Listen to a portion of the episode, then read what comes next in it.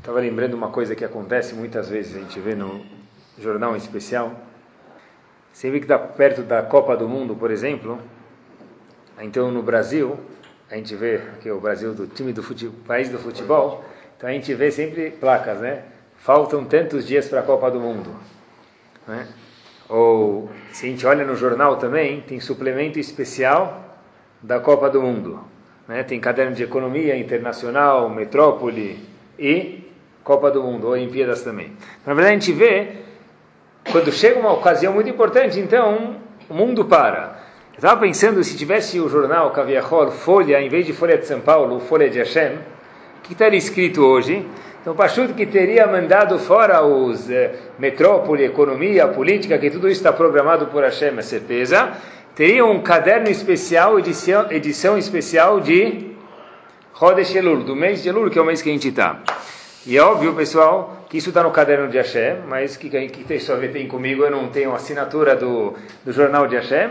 Então vamos ver o que, que isso aqui tem sim a ver com a gente, tá bom? E é óbvio que esse é o tema que a gente vai falar hoje, do Rodesh Elul, né? Seria incoerente falar de outra coisa. Então, na verdade, Baruch Hashem, o ano passou tão rápido, puxa, eu lembro, faz tão pouco tempo atrás, já, já era Rosh agora já é de novo? Sim. Eu sempre falo vou repetir de novo: se o ano passou rápido, é um sinal bom. E se não passa rápido, é assustador. Tudo que é bom, passa rápido. Então, se o ano passou rápido, por um lado, sim é bom. E a gente, graças a Deus, tentou nesse ano ver algumas coisas que têm a ver com a nossa vida e do enfoque da Torá, de um jeito de poder viver melhor conforme a Torá gosta que a gente viva. Só, o que quer dizer Elul, o que quer dizer Rosh? Pessoal, lembrem só um, uma introdução. Sabem que na Europa Elul, esse mês, já começa agora a mudar do inverno para o verão. Do verão, desculpa, para o inverno. Começa a vir o inverno. Então, contam que Rav Shalom Shvadron conta isso, que Rav Israel Misalan estava viajando no trem, indo de uma cidade para outra na Europa, e Rav Israel um mestre do Mussar, Estava à noite e ele queria adormecer. Só que do lado dele tinha outro Yehudi que ele nunca tinha visto na vida. Ele ficava abanando a mão, fazendo assim com a mão. Ele falava, Elul, Elul, Elul, Elul. Então Rav Israel Misalant falou, puxa, eu que sou o famoso Rav Israel Misalant, estou querendo dormir. Esse indivíduo do meu lado está abanando a mão, fazendo assim, tipo, como se fosse um leque, e falando Elul, Elul. Eu não consigo dormir, é consciência pesada.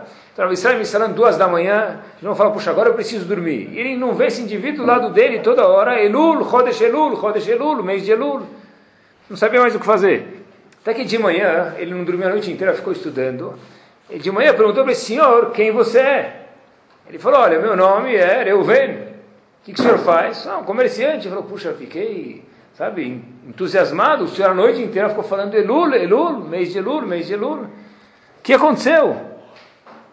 Falou, não, agora eu queria a noite inteira dormir, não conseguia. Agora é mês de Elul, começou a época do inverno aqui na Europa e ainda tem moscas. Então toda hora eu ficava falando, uff, Elul, Elul, abanando a mão e as moscas ainda estão aqui. Então, na verdade, o ponto dessa história é que cada pessoa, quando fala Elul, entende alguma coisa. E preste atenção, pessoal, que isso aqui é muito importante. Algumas pessoas, quando falam Elul, o que, que lembram? Moscas, como exemplo, né? Mas a gente, vai. Tem pessoas que quando falam Rodesh Elul, podem lembrar, uff, Slichot 5 e meia da manhã, que é difícil, quem fala que não é mentira, tá bom? Tem que ir para Slichot cedo. Outras pessoas falam Elul, na verdade, Masekumel, uma pessoa que não tem tanto conhecimento, que lembra de Elul? Masekumel, Shofar. E ainda tem outras pessoas que o mês de Elul lembra ele só uma coisa, cozinhar, preciso cozinhar, preciso cozinhar. Então, na verdade, tudo isso sim faz parte do mês de Elul. A pergunta toda é: o que, que a palavra Elul lembra a gente? E o que, que Kadosh Baruch gostaria que a palavra de Elul, que é o mês que precede Rosh Hashanah Yom Kippur, lembrasse a gente? A Gemara conta pra gente, pessoal, vou primeiro falar dois, um costume que a gente tem em Rosh Hashanah, para que a gente saiba o que a gente faz e por que a gente faz isso. A Gemara em Rosh Hashanah, na página Vava Mudar, ele conta pra gente o seguinte que existe um conceito de comer simanim, aqueles alimentos em Rosh Hashanah. Se a gente for ver, por exemplo, em Pesach tem o Seder de Pesach. Em Rosh Hashanah é um mini Seder de Pesach como se fosse, mas é muito curto. Tudo pode durar um minuto e meio, talvez dois minutos. Depois de janta normal. E aí se fala que seja a vontade na, na frente de Akadosh Baruchu, que esse ano seja bom, e daí por diante aqueles Yehiratzon que nós falamos. O que acontece aqui, pessoal? Por que a gente faz esse costume de falar Yehiratzon?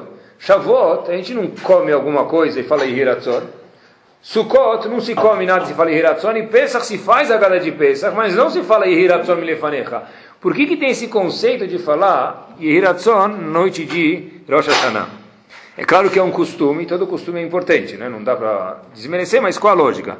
Sabe que eu lembro quando eu estava em Baltimore, tem o Rav de uma, do Hersher, um Rav muito famoso, um Rav muito, muito grande, Rav Heinemann, aquele Hersher Starkey, ele que dá, é um Rav gigante, fora o Hersher que ele dá, ele conta, ele dá falando que todo Minhag tem uma razão por si só, e os, os Minhagim de Brenster são todos Kudoshim. Mas tinha um que ele nunca entendia. Falou que tinha um costume que quando você entrava na sinagoga, as pessoas antes de entrar na sinagoga sempre abaixavam assim 40 graus, se encurvavam, davam uns 10 passos, depois já estavam lá dentro, levantavam. Então ele perguntou por que, que as pessoas faziam isso. E todo mundo falava, é costume, é costume, é costume. Mas de onde veio o costume? Ele foi procurar, ele viu que na sinagoga onde essas pessoas moravam na Europa, era muito frio, tinha um aquecedor bem grande. Esse aquecedor, logo na entrada na sinagoga, ficava lá. Então todo mundo para entrar tinha que entrar curvado. Então, na verdade, eles entravam curvado até hoje, quando chegaram nos Estados Unidos, curvado, porque entravam assim também lá. Mas o ponto todo é que a maioria dos minhagim sim tem uma base bonita, e esse com certeza tem. Então voltamos, para a gente não fazer só Yehiratzon, entrar curvado sem razão nenhuma, por que, que se fala Yehiratzon única e exclusivamente em Rosh Hashanah, pessoal? Então, na verdade, tem algumas duas razões, talvez, ou três. Uma é que, na verdade, o Mishnah Brurah fala para a gente, já que Rosh Hashanah é uma data tão importante, onde o homem está sendo julgado, então é uma razão por si só suficiente para que o homem reze sobre as coisas que ele reze. Reze sobre a vida dele, sobre o julgamento dele, sobre o sustento dele. Por isso que se reze em Rosh Hashanah e se diz Hiratzon diferente de qualquer outra festa. Existe outra razão também muito interessante, pessoal, que se fala Yehiratzon milefanecha, e daí por diante, somente em Rosh Hashanah, porque quando a gente fala Yehiratzon milefanecha, quer dizer milefanecha, perante quem? A Kadosh Baruch Quando a gente fala essas palavras, o que deve despertar dentro da gente nesses segundos que se fala, esses Yehiratzon, nesse minuto, é para lembrar que eu estou perante quem? A Kadosh Baruch e eu dependo única e exclusivamente de quem? De Hashem. E diz um dos comentaristas, no Shulchan Aruch, chamado Chokhmah Shlomo, ele fala o seguinte, pessoal, uma pessoa que fala e lembra que ele está falando que eu estou agora perante Hashem e dependo de quem? De Akadosh Baruch de Hashem. Se lo aleno a pessoa ter uma gzerara, uma, um decreto não bom, esse decreto pode ser revertido somente porque ele falou Hiratzon, acreditando de verdade piamente que ele está perante quem? Perante Hashem.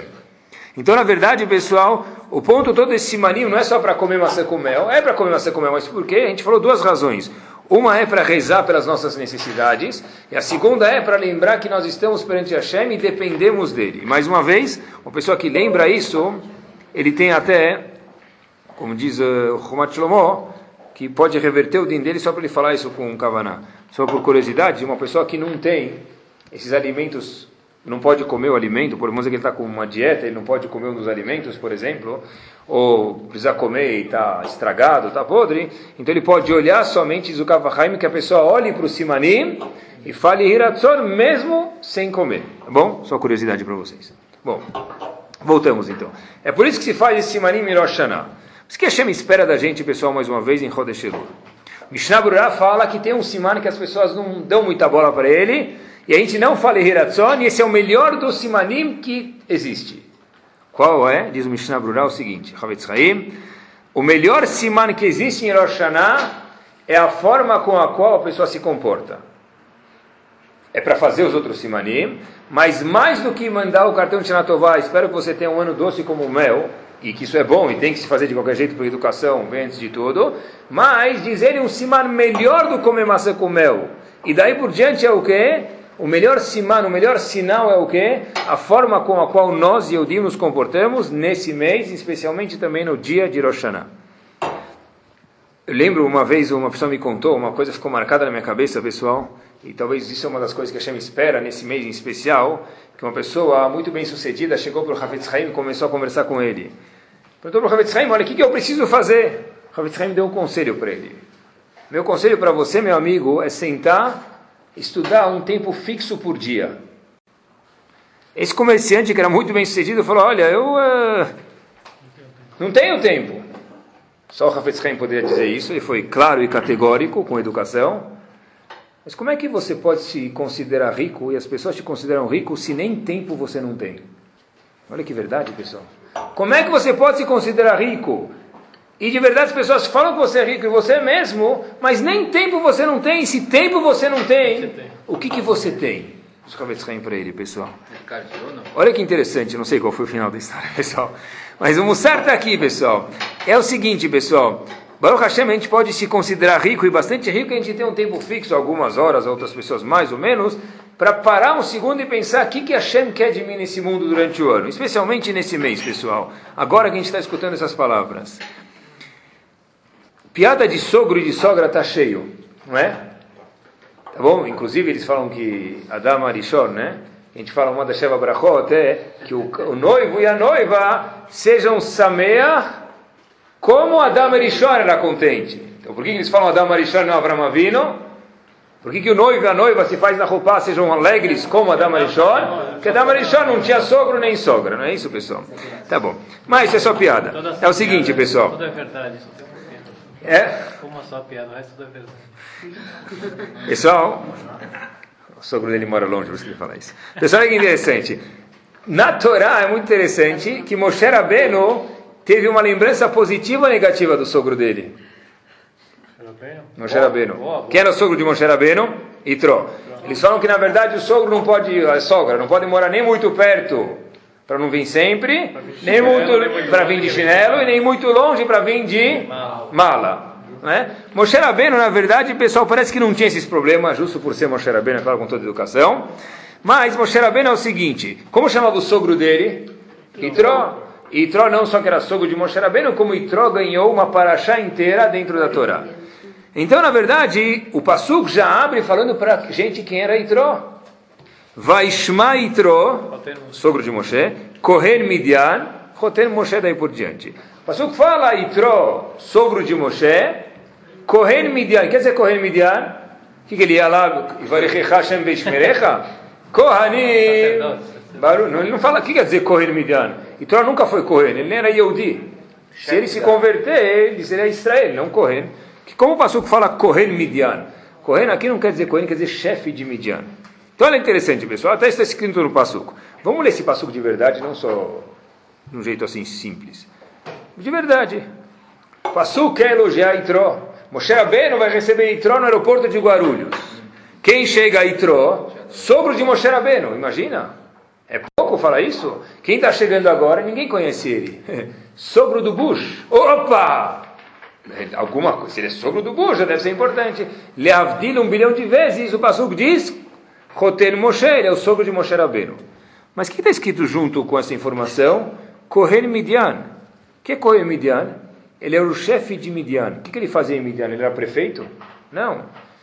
Kohen Midian quer dizer o chefe da idolatria de Midian. Então, de novo, a Torá, Moshe Rabbeinu quer elogiar Itro. Quem está chegando agora? Sogro de Moshe Rabbeinu, o que parece estar falando? Chefe da máfia italiana. Assim que parece, Loaleno. Vai Itro, escutou Itro. Quem era Itro, diz o Passuco para a gente? Ele era o sogro de Moshe, só que junto com isso está escrito que ele era o sacerdote, ele era o príncipe lá, o líder de toda a idolatria de Midian. Isso aqui parece um, um nojo falar assim dele. Como que, tá, como que a Torá abre e fala bem de Itró desse jeito? Primeira coisa que a gente vê aqui, pessoal, é a força da chuva. Diz Rav Shimon Shov uma coisa interessantíssima. Itró tinha o maior posto da época. Ele era o líder da maior religião que existia de um país potente, Midian. Ele era o maior líder. De repente, ele próprio percebeu que toda a idolatria é vazia. Porque se eu vou trabalhar uma estátua e uma estátua não tem força nenhuma por definição, então por que eu vou trabalhar uma estátua? Só que Itró já estava dezenas de anos no mesmo cargo e ele recebia um salário muito bom. Quando ele passava na rua, todo mundo levantava para ele. Ele era a pessoa mais respeitada da cidade. O que, que se faz agora, pessoal? O que, que se faz? Ah, na verdade é muito simples. Larga o posto.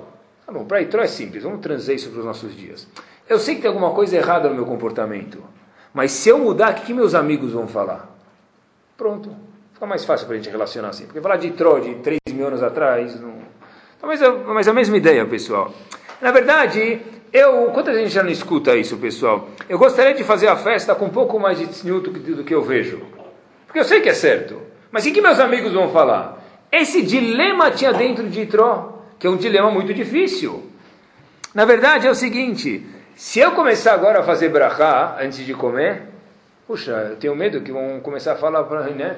Reuven fica com transtornos psicológicos. No meio do, do trabalho, começa a fazer brachá antes de tomar água. Coitado. Né? Nunca fiz, então mudar é muito difícil. Tá? Ou, na verdade, o que, que, eu trago para dentro da minha casa? A Roda Shalula é para a gente pensar sobre algumas coisas. O que eu trago para dentro da minha casa? O pastor que fala na Parashá, Velota vi toeval betecha, né? Não traga toeva, que é toeva? Uma coisa feia na tua casa. Veaita herem kamou, uma coisa nojenta, nos olhos de Hashem. Porque se você trouxer, o que, que vai acontecer? Veaita herem kamou, você vai ser o quê? Igual, só por curiosidade, pessoal, não fiquem chateados comigo. Ravovadia fala, alti kretoeva, não lê a Toeva, ela TV. Alta vi TV Em todo caso, volto pessoal, o ponto todo é o seguinte, né? Não traga uma abominação para tua casa, não liga Toeva, ela TV. Então, o ponto todo, pessoal, é o seguinte. Imagina se a pessoa muda assim, o que as pessoas vão falar dele? Esse era o dilema que Itró, sogro de Moshe Rabbeinu, imagina uma pessoa tão grande assim, mas ele teve. Se uma pessoa que sai do banheiro normalmente não fazia Sheriatzar, ele sabe que é importante fazer Sheriatzar, mais um ou dois exemplos. O que está fazendo? Sem colocar a mão na boca, senta e faz direito, qual o problema? Puxa, o que vão falar de mim? Ou, mais um exemplo, vai, último. Se uma pessoa anda com aqueles fios para fora, sim? Acho que nas Edim costumam andar com fio para fora. Esses fios chamam o quê? Tzitzit. O que agora? Cadê a bota, meu amigo? Virou cowboy? Está com esses fios, só falta a bota agora. Veio de cavalo para a cidade? Não é uma coisa estranha. Uma pessoa que não usava, usar, ficou, parece louco. Então, na verdade, pessoal, mudar de verdade não é fácil. Mudar, a pessoa mudar algum comportamento, tudo não dá para mudar. De uma vez, é claro, é óbvio. Mas mudar algum comportamento não que é só que não é difícil, mas é muito difícil. Porque, pessoal, por definição física, matemática, emocional, a pessoa quando ela muda de ponto A para ponto B, no tempo de mudança, ela saiu de A, mas ainda não chegou aonde? Em B. Então, na verdade, tem uma crise de identidade. Quem sou eu? Eu não sou mais A e nem cheguei a ser B ainda. Sim? Quer dizer, eu não sou nem aqui nem lá, nem Gefish nem Kibe, eu estou no meio do caminho. É difícil, é muito difícil, pessoal. Por isso que Kodesh Elul tem uma vez por ano. Se fosse tão fácil, teria uma vez na vida. Tenha todo ano, porque todo ano a gente tem que pensar sobre isso. E Tró viu tudo isso. E Tró viu que ele era chefe. E Tró viu que ele tinha respeito. E Tró viu que ele tinha o sustento dele da Vodazará. Que ele ia perder o status social dele, por um lado. E Tró, na verdade, falou: Eu vou abandonar isso. No dia seguinte, falou: Mas você é louco? Cadê você ontem na reza? Para idolatria. Talvez Itró falou, primeiro dia estava com dor de barriga, não podia ir, não falou que era Shabbat. Vamos dizer como se fosse, ah, não posso ir e tal. Mas depois de um tempo perceberam, cadê ele? Então Itró, em vez de sentar na primeira fileira, no teatro municipal, Itró foi jogado para a última fileira junto com quem? Com o cara que vende pipoca. Poxa, Itró, eu Itró atrás, ninguém olha para mais para minha cara. Claro, você antes era o quê? Itró, agora você não é mais ninguém, você abandonou teu posto. Por isso diz o Passuco para a gente, vai Shma Itro, diz Rav Shmuel, Kohen Midian. A gente perguntou, Kohen Midian, o chefe da Vodazaré, é a maior vergonha. Diz para a gente, Rav Shmuel, esse é o maior elogio. Que Hashem trocou todas as averó dele por Zehuyot, por méritos. Quer dizer, o, o Itró, que era chefe de Midian, que ele era, e olha onde ele chegou hoje, isso aqui não é mais um termo pejorativo, é um louvor. Todo o fato que ele era o rei da Vodazará, da idolatria antiga, isso agora voltou a ser uma coisa positiva. E por isso, quando o Passu quer elogiar Itró, fala que não só ele era sogro de Moshe Rabbeinu, como uma pessoa que mudou e mudar é difícil, mas pelo fato que ele conseguiu abrir mão de alguns privilégios para ir para a verdade, então Passu considera isso, vai chamar Itró Kohen Midian. Isso é um louvor para Itró, pessoal. Talvez um, um exemplo pequeno para a gente entender isso um pouco mais claro, mas acho que já ficou claro. O pessoal teve um, viu no cartão de crédito dele que ele está devendo 10 mil. Ele não, não, gastou 10 mil reais. Pagou mês passado a mais. Sim?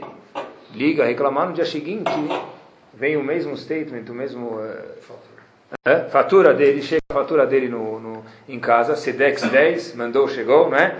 De manhã chega em casa a fatura, em vez de menos 10 mil, tá o quê? Mais 10 mil. Né? É um risquinho só, mas esse risquinho valeu 20 mil reais, porque saiu do menos 10 para o zero para o mais 10. Na verdade, vai Shmai Trocoel Midian é isso, que esse termo que parecia ser pejorativo, que ele fazia Vodazara, idolatria, ele era o chefe, Hashem trocou isso como um termo positivo, onde ele usou isso, porque uma pessoa que abandona o que faz para mudar, Hashem pega as averot dele, se ele faz de verdade, e troca isso por zeroyot, por méritos. Esse é o poder que existe dentro da chuva, pessoal. Tem um indivíduo muito famoso na Gemara, e sempre que se fala de Chodesh Elul se fala dele, eu, mas é, um indivíduo nele, o nome dele é Elazar Ben Dordaya. Gemara conta para a gente no começo do tratado de Avodazará a história desse indivíduo. Não vou falar para vocês aqui, mas a história é em assim, meio minuto, que é um indivíduo que fez as averot mais sujas, assim, maiusculamente falando, da, da, não, da, não do Brasil, não do mundo, mas do universo, que a gente possa imaginar, e se não, não precisa imaginar muito longe, mas ele fez mesmo. Esse indivíduo foi lá, e de repente, ele é um indivíduo que, na verdade, se você tivesse uma escola, é o último tipo de aluno que eu gostaria que ele viesse pedir para precisar falar não a esse indivíduo, Elazar Ben Dordaia. Há um dia, Elazar Ben Dordaia acordou. Agora conta como ele acordou, quem quiser depois dar uma olhada, interessante. Elazar Ben Dordai acordou. E de repente, depois que ele fez chuvá de verdade, a Gemara conta lá extensamente, mas vamos parar por aqui, trocou de Elazar Ben Dordaia para Rav Elazar Ben Dordaia. Quem falou ele? Quem chama ele de Rav? Qualquer um pode escrever no convite do Bar Mitzvah, Rav. Ele não quer dizer nada, quer dizer que ele é Rav. Hashem! A Gemara conta que Hashem falou, saiu uma voz de, de, do céu, que a Kadosh Baruch falou, em vez de Elazar Ben Dordaia, você agora virou Rav Elazar Ben Dordaia. Quer dizer, ser Rav talvez não é big deal. A Kadosh Baruch Hu te chamar de Rav, né? Vai ser um peso pesado, né? Hashem chamou ele de Rav Belazar Medordai. Imagina só que alegria. Alegria total. Mentira. Olha que interessante.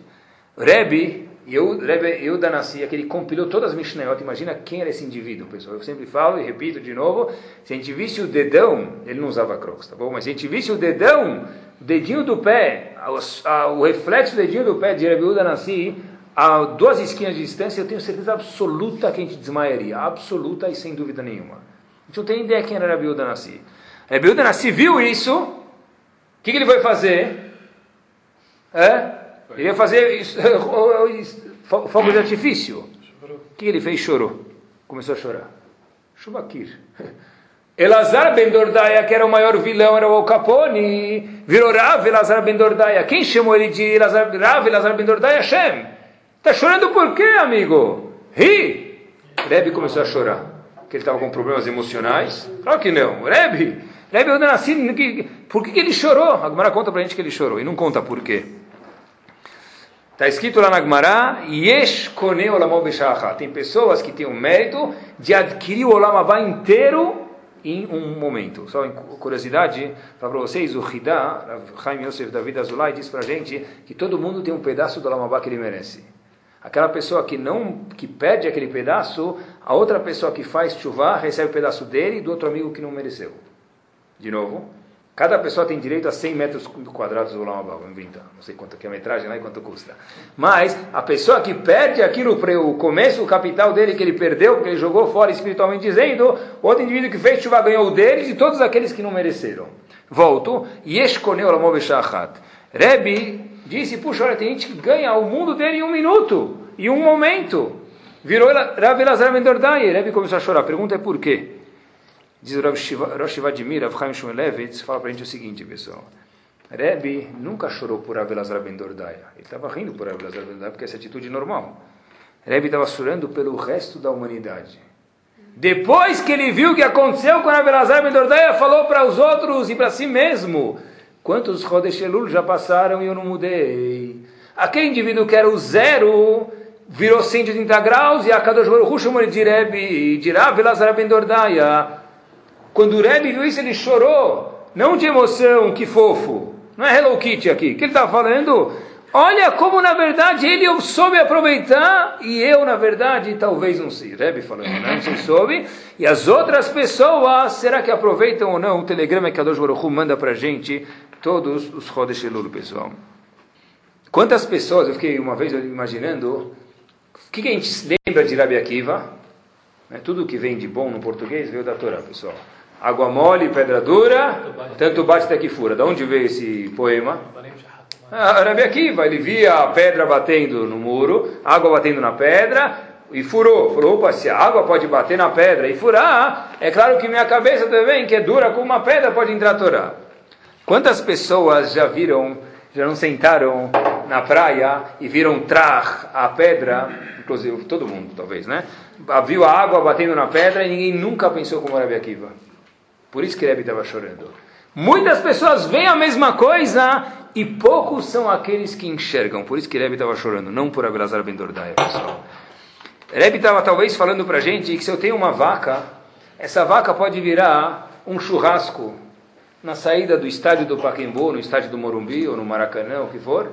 Essa mesma vaca pode virar um clav para escrever mezuzá. O couro dessa vaca pode virar retsuá, as tiras do, do. Pode virar o papel do Sefer Torah. A mesma vaca pode ser vista. E na vida, a mesma situação pode ser vista por um e somente enxergada por poucos, como a gente sabe que na verdade essa metziut é essa realidade, pessoal. Uma, contam que uma vez tinha um, um Rebbe que ele sabia duas drashot. Uma de Pesach e outra de Chodesh Elul. E todo ano era a mesma. Então uma vez reclamaram, falaram para ele, sabe que até na Lachá tem um ponto isso, hoje em dia não é muito lemacê, mas que é uma das obrigações dele, era essa daqui, a obrigação que estão pagando para ele, é que ele sabe a da Drashá em Rosh em Pesach. Falaram para ele, olha, esperaram acabar a Drashá, a mesma Drashá de Elul nos últimos três anos, pelo menos que renovasse as duas vezes que o senhor fala com a gente. O Rava respondeu para eles, o que, que você quer que eu faça, ou se vocês fazem os mesmos pecados? Hein? Não sei se continuaram com ele, pagaram o salário dele ou não, mas o, o Mussar que tem é o mesmo. Se vocês continuam com os mesmos erros, por que eu não posso falar a mesma drachá? falou. Tá bom, pessoal? Eu comecei a pensar um pouquinho quanto,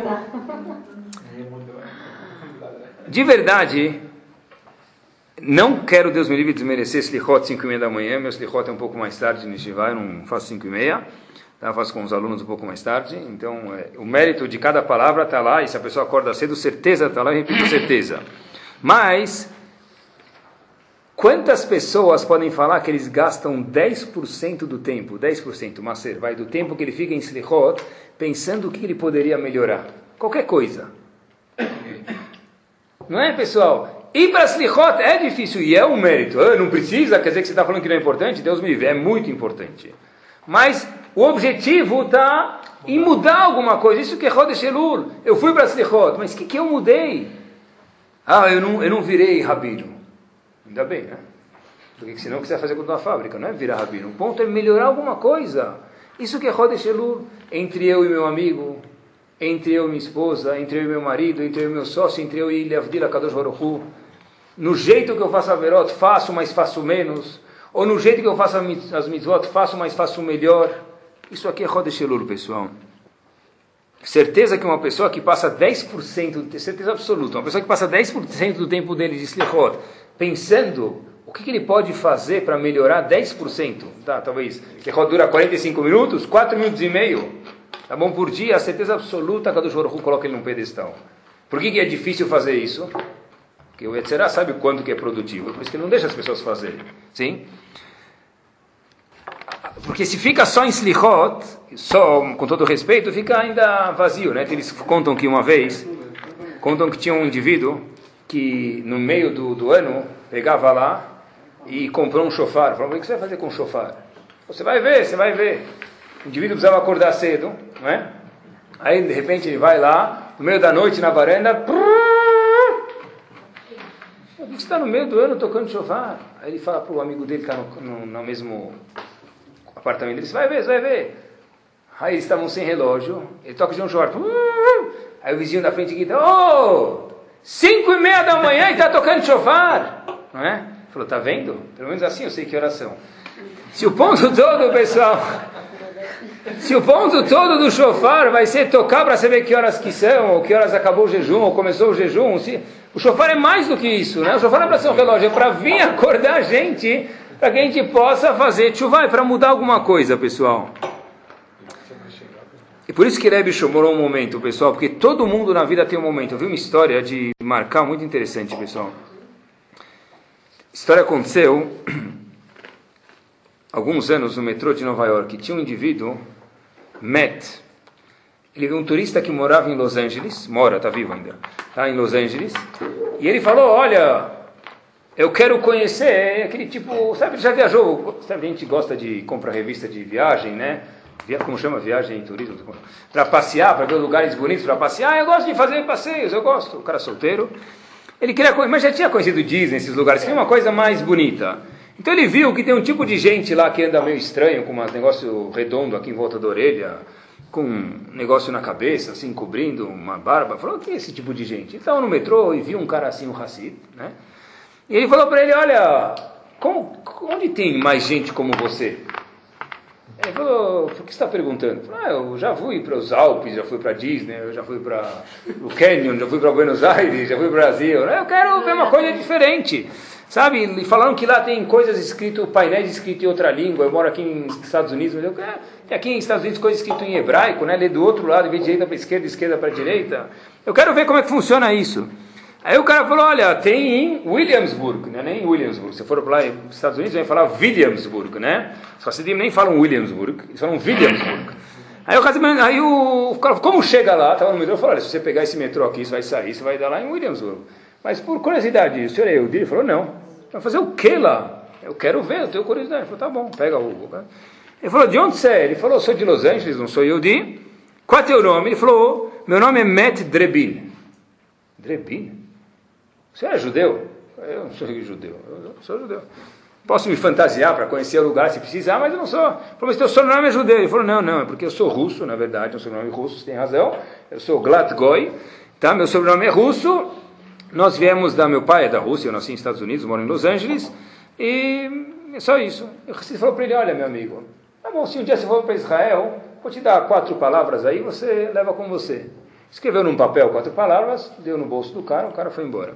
Esse indivíduo chegou lá, adorou, viu aqueles letreiros, comida, né? Começou a conversar com as pessoas, oi, oi, oi, ninguém olhava para a cara dele, foi coisa mais estranha. Né? Ele começou a ver comidas típicas, letreiro em hebraico, tudo tá bom. E como ele adorava passear, o cara falou, se você for para Israel, nunca foi, foi para Israel. Esse indivíduo levou aquele papel, e quem vai para Israel, o que, que ele vai procurar? Kotel, né? Sabem que eu estava Shabbat lá com os alunos agora faz dois meses no Kotel. É muito interessante que você está no meio da Tfilá, no Shabbat, né? Tem um menino começando, outro no meio, outro terminando, daqueles 39 minyanim que acontecem simultaneamente.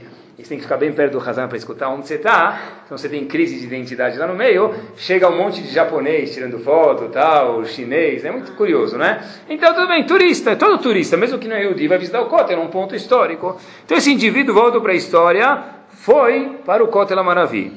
Ele chega lá, e é claro, vira um cara com aquela equipa branca lá, amassada, que colocava na cabeça, caía para um lado, colocava para o outro. Então falaram, o que você está fazendo aqui? Ele falou, ah, visitar o Kotel e tal, e levaram ele para Yeshiva. Ele foi parar, né? Ele foi parar numa Yeshiva. Ele tirou um papel do bolso e falou, olha, você tem aqui um papel que um cara me deu? E aí estava escrito lá Eshatorá, Yor Samer, aquelas quatro palavras. Vê um dos dois lugares. Ele falou, puxa, olha, aqui na frente, né? Ele foi parar na Yeshiva. Ficou lá, ficou lá algumas semanas, tá bom? Como que ficou lá se não era Yehudi? Não sei como que fizeram, mas não era Yehudi. Ficou lá algumas semanas. De repente, pessoal, depois de três semanas, lá ele estava fazendo tour, aquele tour, não, é o mochileiro, em vez de mochileiro em Israel, é o mochileiro dos Estados Unidos para Israel, tá bom? Ele fez, ele liga para os pais, fala, aí filho, como que está o tour, não sei o que lá, fala, ah, tá muito bom, eu decidi ficar três semanas aqui, estudo judaicos, pai. Aí o pai fala, o que aconteceu com você? Sai daí, você está louco. Estudo judaico, porque você nem é judeu. Eu estudo judaico do quê, meu amigo? Não, tá legal, mas ele foi passear para ficar estudando. Você nunca estudou na tua vida, o que aconteceu agora? Aí o pai começou a conversar com ele e falou, não, estou estudando judaico, está muito gostoso. Aí o pai fica em silêncio, assim, fica um silêncio, assim, uns 30 segundos no telefone. Aí o pai fala, mas, meu filho, como você descobriu? Descobriu o quê, pai? Quem te contou que você é Yehudi? Eu? Yehudi? Você me contando agora, eu não sabia. Olha, eu vou te contar, a gente nunca quis que você soubesse, é uma história que é muito comum, infelizmente. Nossos avós e a gente passou pela Segunda Guerra Mundial e a gente A última coisa que a gente queria que soubessem na vida é que nós éramos Yehudi por tudo que a gente passou. Então a gente nunca te falou nada de, de de judaísmo, e por isso que você não sabe mesmo. Olha, se você sair daí, a história aconteceu exatamente assim, se você sair daí, você pode voltar para casa. Se você continuar aí, então você procura outra família para morar.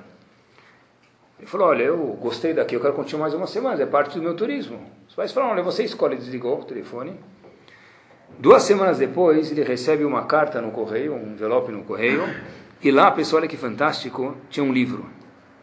Os pais escrevem para o menino, olha, essa é a única coisa que sobrou dos nossos avós, a gente não tem utilidade nenhuma, nem sabe como é que lê esse negócio, onde é a cara, onde é a coroa, a gente não sabe onde é as costas, onde é a frente desse livro.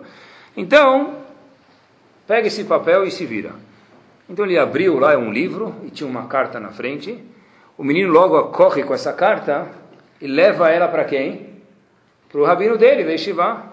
Essa carta é nada mais, nada menos que uma ktuvá dos pais dele. E onde está escrito lá o nome dos pais, dos avós, familiar, um pouco o rabino escreveu, e lá ele vê o nome na Ktuvá, estava escrito que o nome do vô dele, né? Ben Ken, Matitial, e a avó chamava Haná. Então, com certeza procuraram, viram que de fato esse menino jovem, que não tinha nada de Yehudi, na verdade era Yehudi e não, nunca soube, como tem hoje algumas dezenas de pessoas assim no mundo, para não falar centenas. E junto com essa Ktuvá, que é o documento de casamento, tinha um livro onde o avô dele escreveu na Segunda Guerra Mundial, quer dizer, antes de entrar para a guerra e nunca mais saiu, escreveu o seguinte: Olha, eu não sou uma pessoa muito sábia, assim está a introdução do livro, ele, esse indivíduo contou. Eu não estou muito sábio para poder escrever um livro grosso. Eu vou escrever o que eu sei, mas o mais importante do meu livro é a minha introdução e não o livro. O que está escrito no livro, na introdução? Eu faço questão de escrever um livro pequeno com o meu sobrenome, para que se algum dia sobrem netos de mim e queiram esconder deles que eles são Yudim, que eles possam olhar o sobrenome e provar que eles são Yudim. Onde os pais nem sabiam o que estava escrito lá dentro, mandaram para o filho e mandaram, na verdade, a identidade que o filho de fato era Yudi da Ktuvá e do livro, pessoal. E o rabino, claro falou para ele, Matis, Matitiau, que é o nome do avô, bem-vindo para casa. Na verdade, o que a gente vê daqui é que todo mundo na vida tem uma oportunidade. Esse indivíduo poderia ter ido no. Hashem falou: por que, que um cara vai fazer no meio de Williamsburg? O lugar menos turístico do mundo é lá. Quem mora lá aguenta ficar lá. Quem não mora vai fazer o que lá? É que nem eu ir no meio do, do, do, do, do bairro da luz, lá ficar dentro da. Não tem nada a ver comigo, não vou entender nada lá. O que eu vou fazer lá dentro? O que, uma pessoa vai fazer lá? Uma pessoa que vai lá, Hashem manda pessoal. O ponto dessa história eu queria mostrar para vocês que Kadosh Baruch manda para todo mundo uma oportunidade. É por isso que Rebbe estava chorando. Rebbe não falou, não estou chorando por Elazar Ben Dordaia. Eu estou chorando porque Yesh Konel Amol Dá para a pessoa adquirir o Lamabá dele no momento.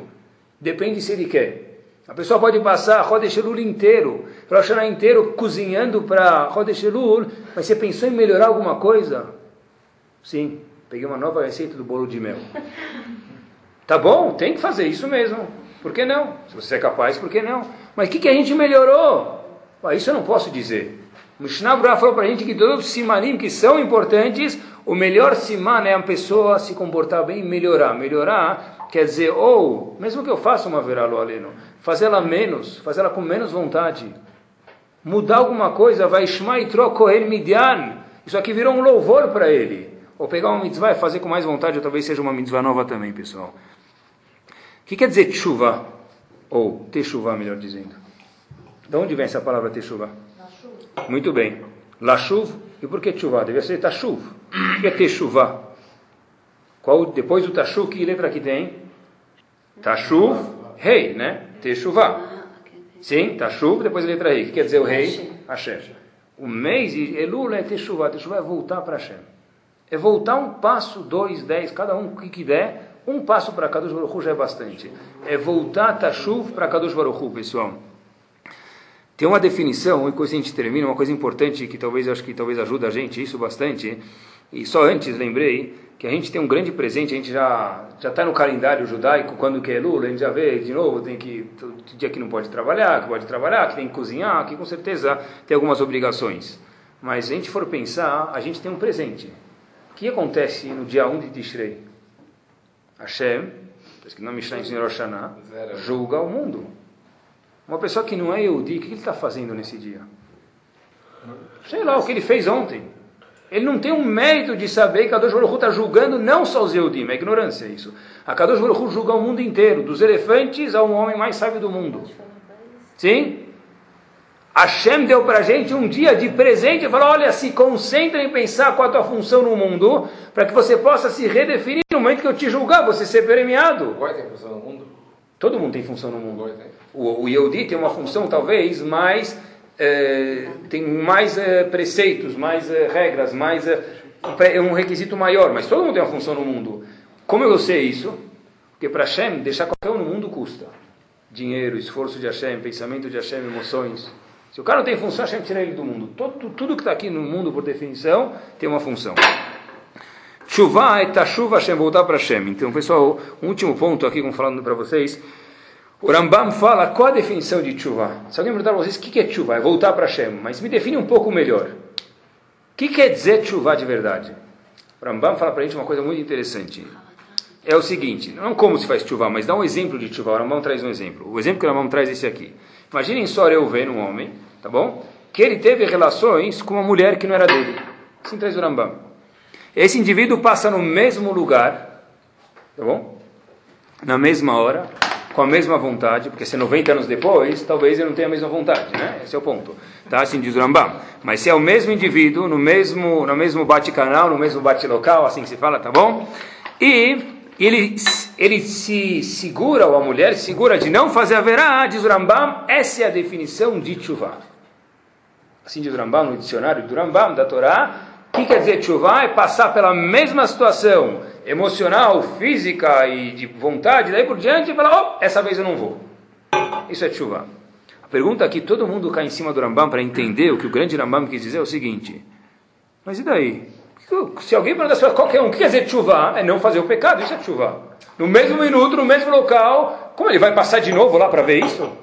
A, pessoa, a gente fala todo dia de manhã, alta viene lidei misayon. Não me coloca num teste. Peraí, peraí. Eu sentei lá e eu olhei para o que não deve Então eu vou passar de novo, sentar na frente da praia com óculos escuros, limonada e ver se eu vou. Não, não pode fazer isso. O que, que o Rambam fala essa definição de chuva? Não, tinha uma rodinha que falava Lachonará. Eu escorreguei, tá bom, saí. Amanhã tem mais um dia e eu posso melhorar, cada dia é uma nova chance. Não sabe o que? Eu vou voltar na mesma rodinha, sentar lá e falar, eu não vou falar Shonará. É proibido a pessoa se colocar num teste. O Rambam diz voltar na mesma situação. O que quer dizer isso, pessoal? Aqui o Rambam tem um tesouro, pessoal. Ramin falou para gente, tem um tesouro escondido que quer dizer chuvá e psicologicamente por que, que às vezes a gente acaba não fazendo chuvá? Muitas vezes a pessoa fala, eu sou uma pessoa X e não eu fiz uma coisa X. Qual a diferença gritante que tem nisso, pessoal? O Mará até conta pra gente que uma pessoa que faz uma mesma verá duas, três vezes a Gumará, nasce lo que reter. Aquilo virou o quê? Permitido. Até a terceira vez. Na quarta vez eu digo que virou mitzvah já. Não é? Porque ninguém, ninguém é um orachá, Deus me livre. Então a pessoa sempre justifica o que ele faz. Então a primeira vez errou, a segunda vez sabe que a terceira vez a Gumará fala, Hashem diz, aquilo a pessoa enxerga como algo permitido. Não, aqui eu não falei Lachonará, eu falei para educar a pessoa na frente dos outros. Ele, no meio do Jornal Nacional ele avisa para educar as pessoas. É aí que tem que se avisar, no canto vai conversar com o cara. Então está errado isso, mas a pessoa justifica sempre. E por que a pessoa faz a verá assim? Acho que talvez dentro da psicologia do Rambam está aqui, pessoal. Por que a pessoa faz a verá muitas vezes? Eu fiz ontem isso, eu sou assim, eu não posso mudar. Eu não posso mudar. Eu hoje Subo de elevador porque ontem eu subi. Eu sou um cara que sobe de elevador no Shabbat. Eu sou uma pessoa que não faz bricada da Amazônia. Eu sou uma pessoa que não faz ventilata da antes de comer. Eu sou uma pessoa que não faz a Sheriatzar. No momento que a pessoa se define eu sou e não eu faço, a pessoa nunca vai conseguir fazer chuva. Porque se você é assim, como é que você vai mudar? Apesar que você faz um monte de mitzvot, mas chuva é voltar um passo adiante e melhorar alguma coisa. Não é ser perfeito. Porque se fosse perfeito, estaria no Shamaim. Achamos que a gente melhore, não que seja perfeito. Se o ponto de chuva é melhorar, pessoal, mas eu me defino como eu sou X, eu sou uma pessoa que não vou no Minyan. Então como é que eu vou melhorar? Eu nunca vou ir no Minyan. Eu sou uma pessoa que vou Rosh Hashanah, mas sou uma pessoa que não vou nunca fora Rosh Hashanah, ou que for. Ou só Shabbat, ou o que for. Então a pessoa não tem como melhorar. Talvez o Rambam está falando para a gente o seguinte, pessoas que o Rambam está ensinando para a gente. Se você passar no mesmo lugar, você faria de novo? É, se eu sou um cara que faz a verá, por que não faria de novo? Esse sou eu. Nem pensaria, por que não fazer de novo? Diz o Rambam para a gente, se você não faria de novo, não faria de novo isso é chuva. Por que o Ramban define essa situação para falar para a gente, olha, se você passar na mesma situação e imaginar que você não faria isso de novo, o Ramban não está falando para ir nessa situação, é proibido de colocar em teste. Mas se você se imagina que você conseguiria ficar na mesma situação e não fazer a verá, você está falando o que para você mesmo? Eu mudei. Se você mudou, escutem o Hidush, pessoal, escutem o Rav Salomon, escutem o Hidush. Mesmo que eu chegar a fazer a verá, no dia seguinte eu fiz sim chuva. Porque eu não sou mais a mesma pessoa. Uma vez eu me segurei porque eu mudei, mesmo que numa outra vez eu acabar fazendo a verá, isso não diz que eu não fiz chuva. Talvez eu sim fiz chuva, isso sim é considerado chuva. Um Hidush grande diz o Rambam para gente. Que chuva, na verdade, é se redefinir quem sou eu. Eu queria ter umas gordurinhas a mais, eu queria perder essas gordurinhas espirituais. É verdade, não é perder 50 quilos, é perder 200 gramas, é ser, na verdade, chuva. Isso é ser elul, pessoal. E é só possível fazer isso, pessoal, a gente dar um passo. É dar um passo, sem ter medo do que vai acontecer depois. Se a gente dá um passo perto de Akadosh Baruch certeza absoluta, ele comanda o mundo inteiro, vai ajudar a gente. Que Bezat Hashem, eu volto para onde a gente começou, na história do Rav Israel Misalant. Aquele indivíduo que estava do lado dele falando Chodesh Elul, Elul, Elul, e na verdade quis dizer, uff, está inverno, ainda tem mosca, que Bezat Hashem a gente possa escutar o mês de Elul, não como uma coisa chata, porque o mês de Elul não é para ser chato, é uma coisa talvez um pouco trabalhosa, mas trabalhosa não quer dizer chato. Que a pessoa possa parar, chegar no, à noite de Rosh Hashanah, cinco minutos, fala para si mesmo, puxa, eu sei que eu mudei. Eu sei que não é só que esse ano de novo vai ser o mesmo ano, porque se for o mesmo ano, então não tem razão de ser pessoa pode falar, eu, eu mudei, eu sei que eu melhorei o contato com meus filhos, ou com minha esposa, ou com a Shem, ou com os dois, ou que, eu, ou que na sinagoga eu não converso mais, eu converso menos, também é chuva. A pessoa saber que ele não é uma pessoa que faz ruim, uma coisa ruim, mas sim, eu fiz, mas eu posso melhorar. Que a Hashem a gente possa de verdade ter o zehut de melhorar, a se aproximar de Akadosh Baruch Hu, e Hashem fala que toda pessoa que se aproxima de Akadosh Baruch Hu, certeza absoluta, Akadosh Baruch Hu dá para ele e para toda a família dele, que tiver,